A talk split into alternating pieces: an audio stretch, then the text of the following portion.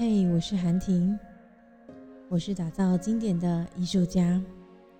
时间就是艺术，而我努力让每一集成为经典时刻。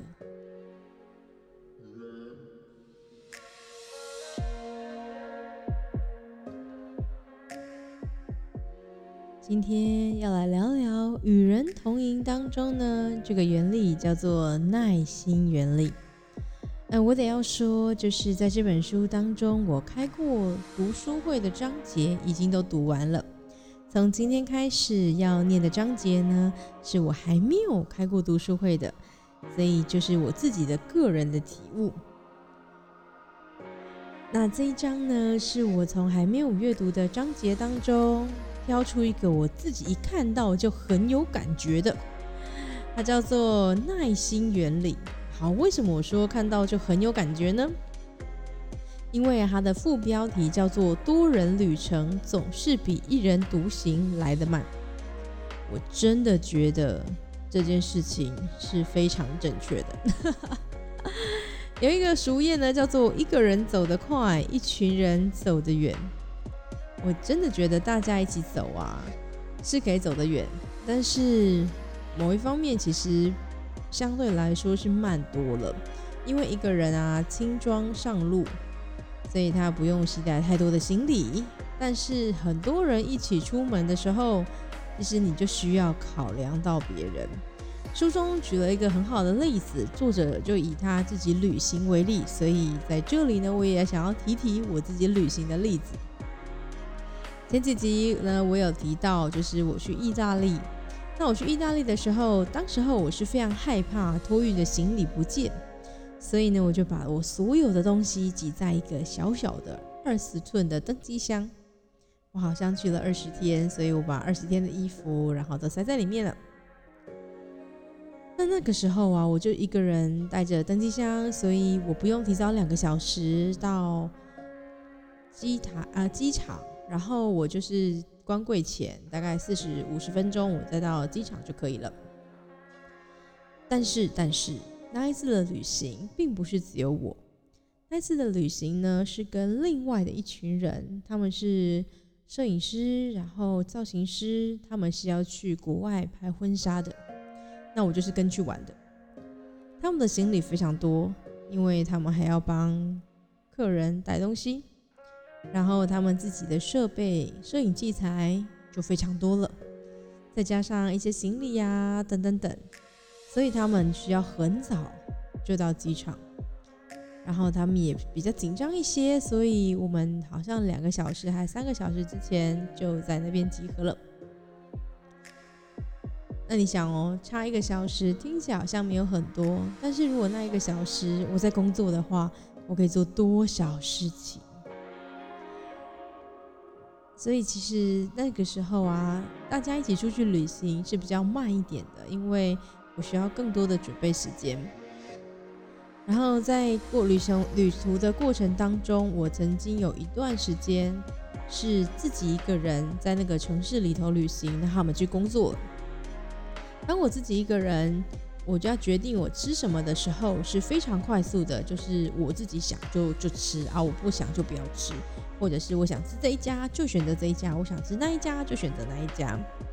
但是跟别人一起旅行嘛，你总是要配合一下别人。然后我我在跟别人旅行的时候，只要价钱不要太贵，其实我对吃什么是没有太大的意见。呃，当然如果遇到那个我不太喜欢的东西，我可能就会避免，或者是不要点那个。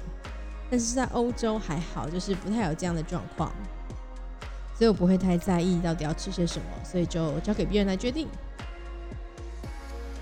那你知道的，大家在一起总是会稍微协调一下，今天是要吃意大利面啊，还是要吃炖饭啊，还是要吃牛排啊，还是要吃哪一家餐厅？所以总是需要一点时间，然后来讨论。但是呢，我得就像那个书中说的一样，我得说，就是这样的两个不同的旅行方式。有不同的风味，不同的风景，所以在跟别人一起旅行的时候，是一种分享的快乐，因为我们可以一起分享旅途当中所见所闻，然后好不好吃，甚至我们可以点多道不同的，然后一起分享 share。但是如果是自己一个人的话，光是吃东西就非常受限了，因为它的分量是比较大一点的。那你一个人可能就只能吃一种口味，那如果很多人的话呢，就可以吃不一样的口味。所以我觉得啊，光在吃上面就会不一样，而且啊，在看东西的角度也会不同。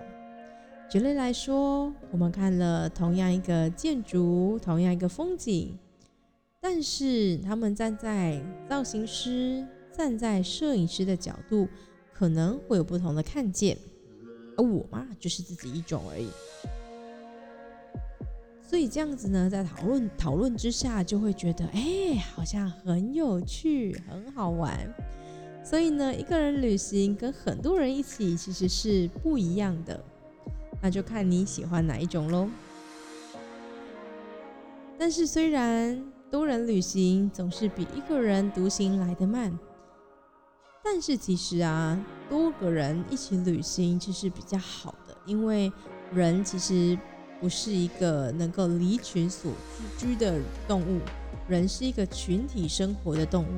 再加上之前还记得我们在前几章有谈到，就是如果一个人被孤独太久了，孤立太久了，其实脾气会不好，然后其实也会生病。所以呢，也许，也许。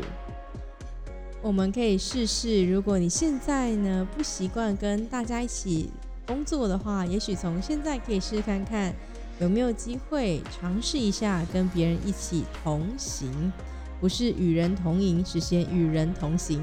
在与人同营之前，要先与人同行，才有机会与人同营。有没有觉得这是一段绕口令？好了，与人同行就是和别人一起走的意思。它的诀窍呢？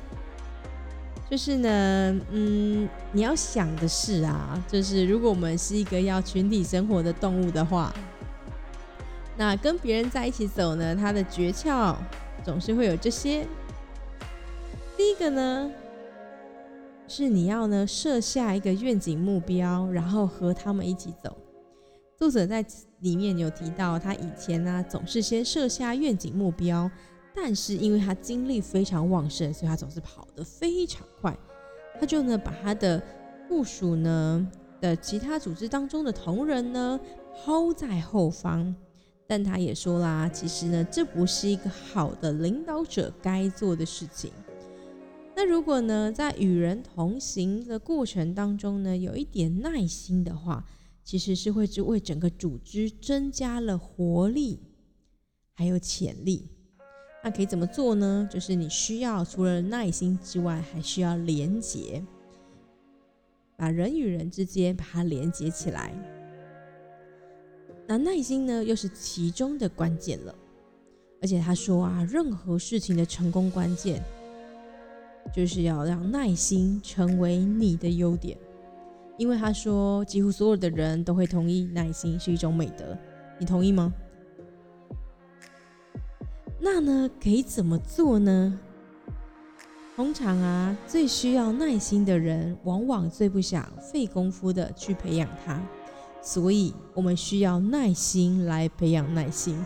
有没有觉得今天这一集真的很像绕口令？啊，但是呢，请你要用耐心培养耐心。耐心是动词，然后后者的耐心叫做名词。那你得怎么做啊？首先，第一个步骤是你要先认知到，耐心是一个值得优先被培养的好习惯。而且啊，你的耐心是可以让周围旁边的人立刻受益。其中一件事情就是，如果当别人迟到的时候，你至少会有一点耐心，不会立刻破口大骂，对吧？别人就瞬间立刻得到受益了，立刻得到好处了。那第二个认知呢？你要先了解到，建立良好的关系是需要时间的。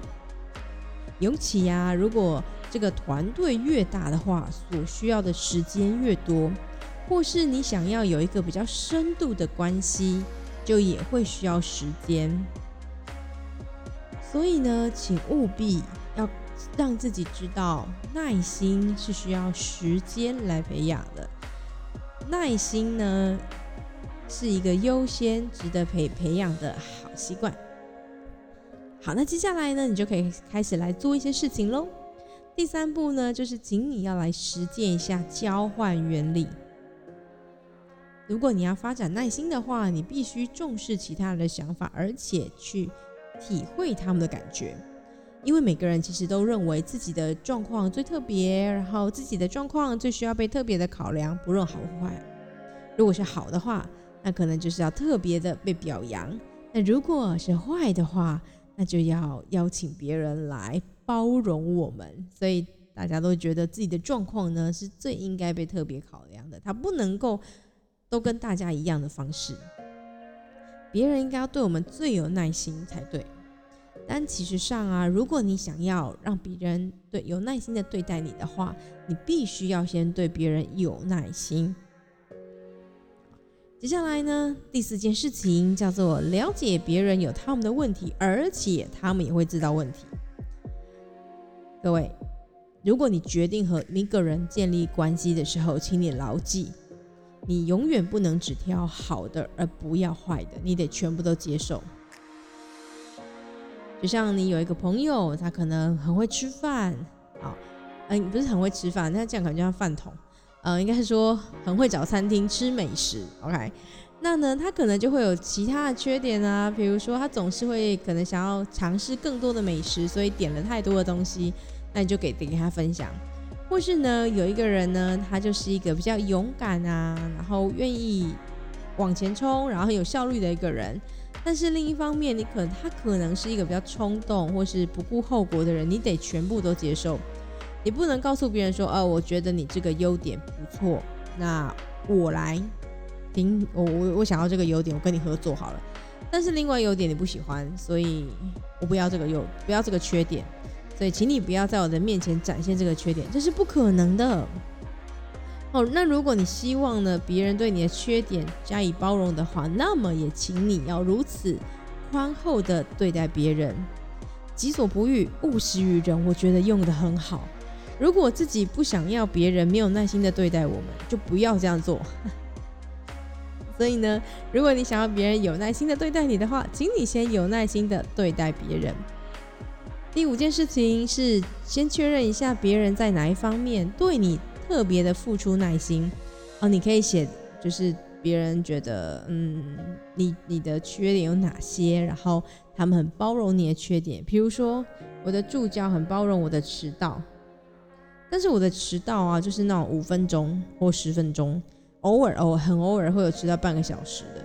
哦，但是他就会嗯包容我，他被迫被包容我，但他上次有点生气了，嗯，但是你我我就是那种就是出门之前就会临时想到很多事情得做的人，那我我正在试着调整自己，就是不要有这么多的事情得要做，或是我得可以花一些时间来调整我的行程，让我的突发事件不要这么多，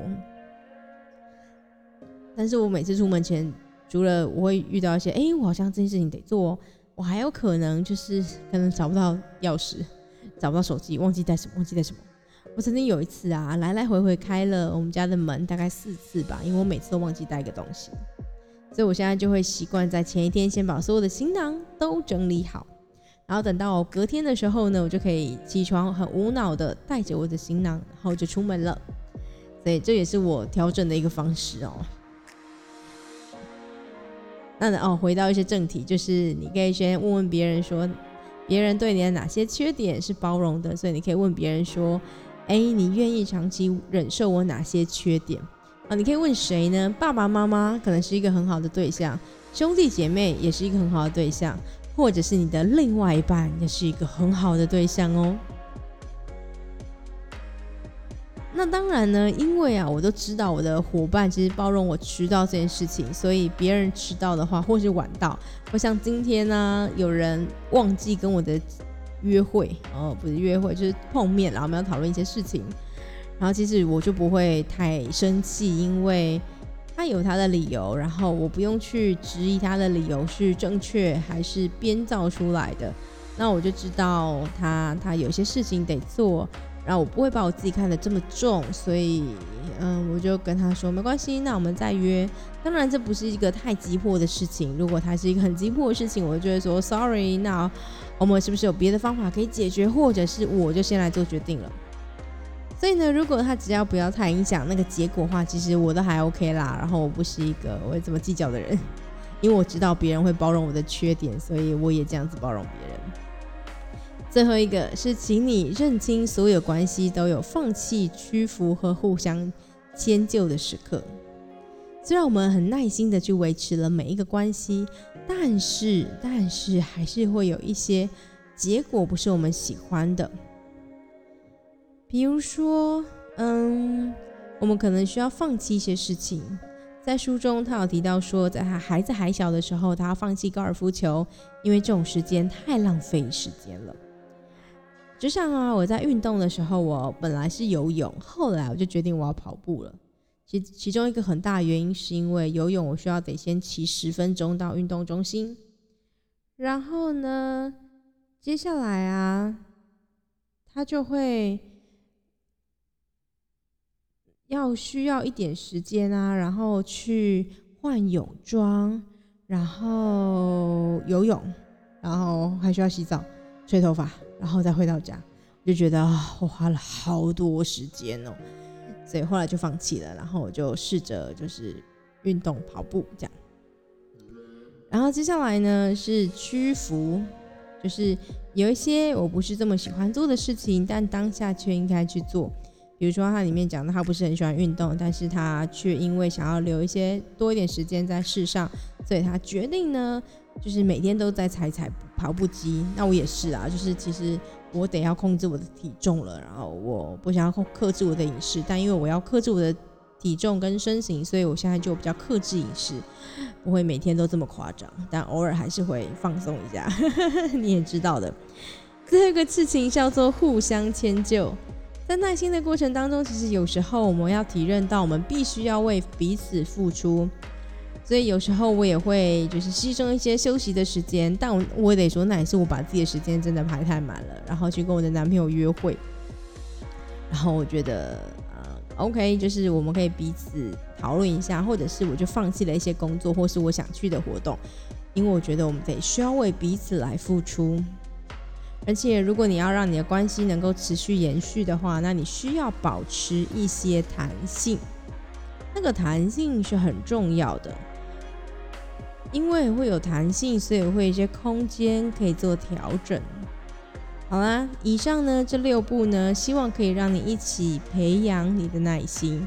那最后呢，也要提醒大家，你可能会说一个人真的走得比较快，但是我要提醒你，两个人真的比较不无聊。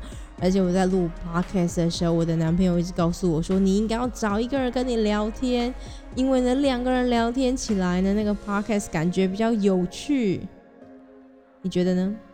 你想要听我一个人分享我的经验，分享我的案例，还是你想要听到另外一个人和我聊聊同一个话题？如果你愿意的话，可以留言，或者是用任何方式告诉我，写 email 也可以。还是我应该申请一个 IG，大家比较好留言。好了，同时呢，你可以用任何的方式告诉我，你觉得你喜欢哪个方式。那我们今天的分享就到这喽，我们下一集再见，拜拜。